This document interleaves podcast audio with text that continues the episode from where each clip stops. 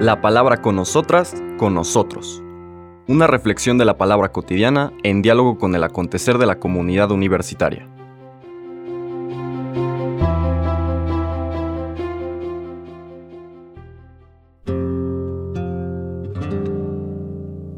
Hola, buenos días.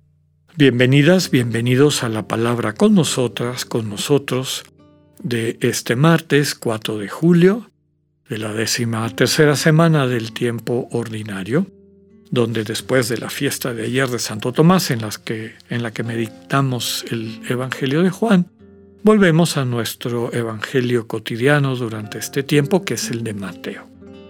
Recordamos que estamos en el capítulo 8, es decir, una serie de eventos y enseñanzas que siguen al Sermón del Monte.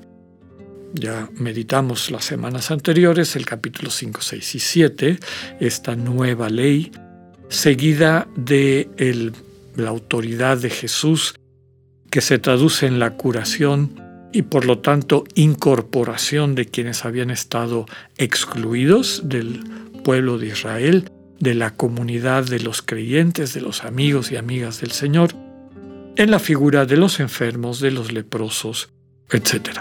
Entonces, el Señor muestra esa nueva ley actuante en los primeros versículos de este capítulo 8.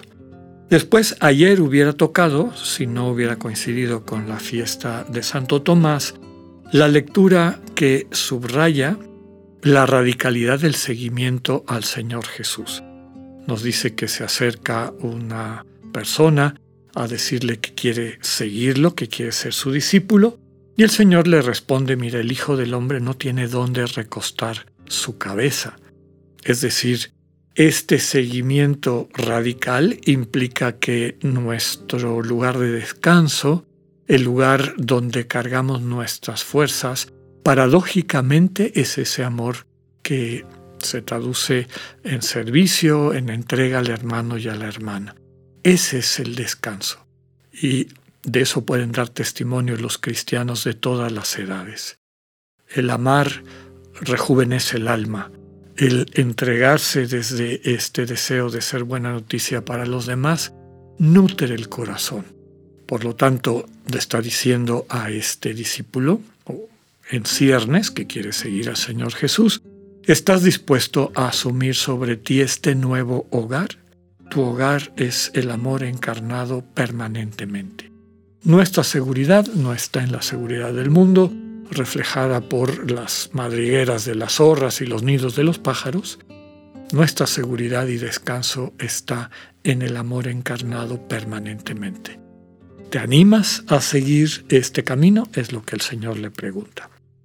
El segundo pasaje o la segunda escena que nos presenta Mateo con el mismo mensaje es cuando alguien se acerca a él, el Señor lo invita a seguirlo, pero le pide que le deje ir a enterrar a su padre. Ya hemos explicado en otras ocasiones que no es que el padre estuviese en su funeral y se tratara meramente de eso, sino es la petición de decir déjame acompañar a mi padre, a mi familia, símbolo de todas sus responsabilidades, podríamos decir, previas, y cuando resuelva todos estos asuntos, cuentas conmigo. Y el Señor le contesta, deja que los muertos entierren a sus muertos. Ábrete a esta novedad, a este reino de Dios, esta relación diferente con Dios que te va a sostener a ti y desde ti va a sostener y transformar las relaciones de tu entorno. No es primero arreglar eso para seguir a Cristo, primero hay que seguir a Cristo y entonces podemos salirnos de este dinamismo de la muerte. Eso es previo a lo que vamos a leer hoy y nos va a permitir entender el sentido. ¿no? Estamos en el capítulo 8 de San Mateo los versículos 23 al 27 que vienen inmediatamente después de estas dos escenas que les acabo de relatar. En aquel tiempo Jesús subió a una barca junto con sus discípulos.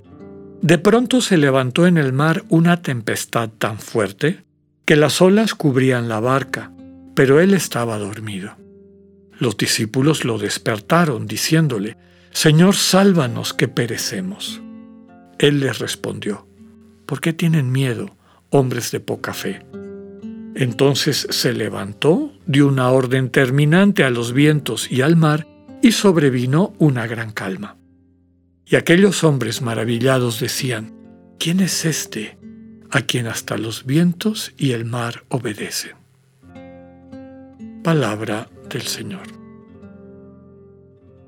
Este relato eh, queda claro que viene en secuencia del anterior, la invitación del Señor a seguirlo, que está explicitada nuevamente cuando dice que los discípulos lo siguen, Jesús sube a la barca y los discípulos siguen a Jesús, es decir, se embarcan en el proyecto de Jesús con la radicalidad que describía el texto de ayer y que el Señor había dejado suficientemente claro en todo el Sermón del Monte. La cuestión es que, pues, el Señor no los va a sacar del mundo. El sentido de la tormenta que ataca a esta barca, que desde el inicio de nuestra fe se ha visto como una imagen de la iglesia, en esta iglesia remecida por la tempestad del mundo, por el caos de, los, de las fuerzas del mundo centrado en el egoísmo, pareciera que va a zozobrar.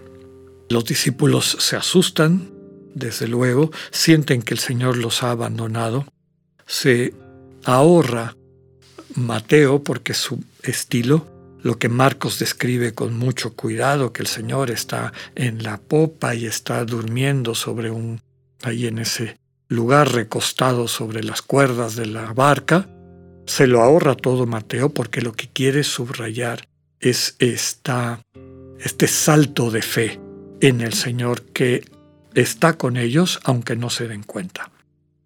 Nos dice solamente Mateo que lo despertaron, no dice que estaba durmiendo, y lo invocan, Señor, sálvanos que perecemos. El Señor les llama la atención diciéndoles que tienen poca fe, no confían fundamentalmente en Él. Llama la atención que Mateo utiliza el verbo levantó, que solamente una vez más utiliza en su Evangelio para describir la resurrección de Jesús. Después de decir por qué tienen miedo, hombres de poca fe, escribe Mateo, entonces se levantó. Casi, casi está diciendo resucitó. Y nos hace recordar, vincularnos a la lectura de ayer del Evangelio de Tomás, este encuentro con el resucitado que no es cuestión de, magias o de relatos sobrenaturales, sino bien concretos de tocar las heridas del Señor crucificado, también en las heridas de nuestros hermanos y hermanas. A esta comunidad, a esta iglesia que en ocasiones se siente zarandeada por los vientos del mundo, el resucitado le invita a que tenga fe, a que crezca en su confianza a que ponga toda su vida y lo concreto de cada situación en las manos del Señor, desde luego involucrándose desde aquello que Él nos, nos invita a hacer, esta vocación a perdonar, a hacer el perdón en medio del mundo, lo único que puede sanar la enfermedad del egoísmo y sus consecuencias. Finalmente, en el percibir como el Señor Jesús calma las tempestades de la vida, calma las tempestades de nuestra cotidianidad, se dan cuenta en dónde está su poder. Aquellos hombres maravillados se dicen mutuamente quién es este, a quien hasta los vientos y el mar obedecen. ¿Cuántas veces cuando finalmente nos ponemos en las manos del Señor en medio de las tormentas de nuestras vidas, llama la atención, nos asombra el ver cómo nuestro corazón se apacigua? y nos va quedando claro la respuesta que podemos y estamos invitados a dar para la construcción de un mundo mejor, inclusive en medio de estas situaciones de dificultad, inclusive en momentos y en situaciones de martirio. Queda claro que el Señor tiene el poder de sostenernos y de ayudarnos a cumplir a cabalidad, a plenitud, nuestra vocación de ser sacramento de su presencia en el mundo. el Señor y el Espíritu nos ayude a seguir creciendo en nuestra fe, en nuestra confianza. Que tengan un buen día. Dios con ustedes.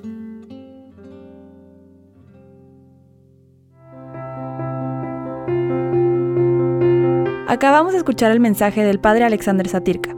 Escúchalo de lunes a viernes a las 8.45 de la mañana por radioiberoleón.com, a través de nuestra app gratuita para iOS y Android o por Spotify. Esta es una producción de Radio Ibero León en colaboración con el ITESO, Universidad Jesuita de Guadalajara.